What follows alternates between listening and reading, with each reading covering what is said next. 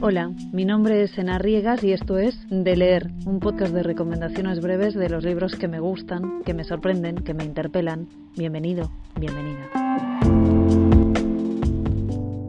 Poeta chileno, Alejandro Zambra, editorial Anagrama. Poeta chileno plantea para mí una pregunta muy interesante. ¿En qué momento se determina lo que somos como parte de nuestra definición? Gonzalo, el primer protagonista de esta novela, quiere ser poeta, pero ¿cuándo se es poeta? ¿Quién lo decide? ¿Cuáles son los requisitos para poder considerarse tal? ¿Basta con escribir poemas en un cuaderno, con querer serlo?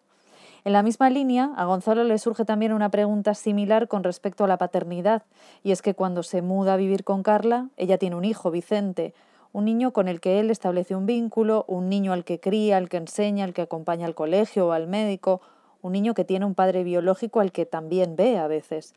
Gonzalo se empeña en encontrar un término que defina ese ser con Vicente, ese hijo de otro que lo convierte en un padre que desecha el término padrastro. Generalmente, escribe Zambra, Gonzalo pensaba que si encontrara a Carla con otro huevón se moriría de rabia, pero al final la perdonaría.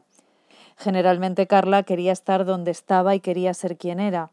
Dicen que eso es la felicidad, nunca sentir que sería mejor estar en otra parte, nunca sentir que sería mejor ser alguien más otra persona, alguien más joven, más viejo, alguien mejor. Es una idea perfecta e imposible, pero igual, durante todos esos años, Carla generalmente quería estar exactamente donde estaba. También Gonzalo. Y también Vicente. Sobre todo Vicente quería estar exactamente donde estaba, con excepción de los fines de semana con su padre, cuando extrañaba su pieza, su casa, su familia. La poesía chilena aparece en esta novela como una entidad que es estudiada y cuestionada, de casualidad o no tanto, por una joven periodista yanqui de la que el Vicente joven, también aspirante a poeta, se enamora como se enamora uno a los 20 de alguien que siempre queda lejos. Escribe Zambra. Siente que es verdad que el mundo de los poetas chilenos es un poco estúpido, pero de todos modos más genuino, menos falso que la vida corriente de quienes aceptan las reglas y bajan la cabeza por supuesto que hay oportunismo y violencia, pero también verdadera pasión y heroísmo y fidelidad a los sueños. Piensa que los poetas chilenos son perros callejeros y que los perros callejeros son poetas chilenos y que ella misma es una poeta chilena, metiendo el hocico en los basureros de una ciudad desconocida.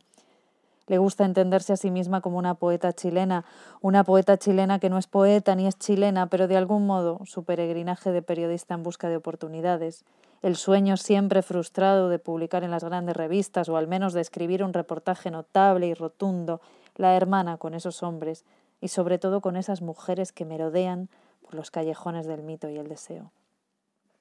Esta es una historia llena de ternura, de humor y de pequeños y grandes dramas cotidianos que cuenta con virtuosismo, como no existen las certezas en ninguna de las cosas que son importantes y por lo tanto tampoco caben las definiciones aunque uno las busque casi siempre, con la intención de pertenecer a algún lugar que nos abrace.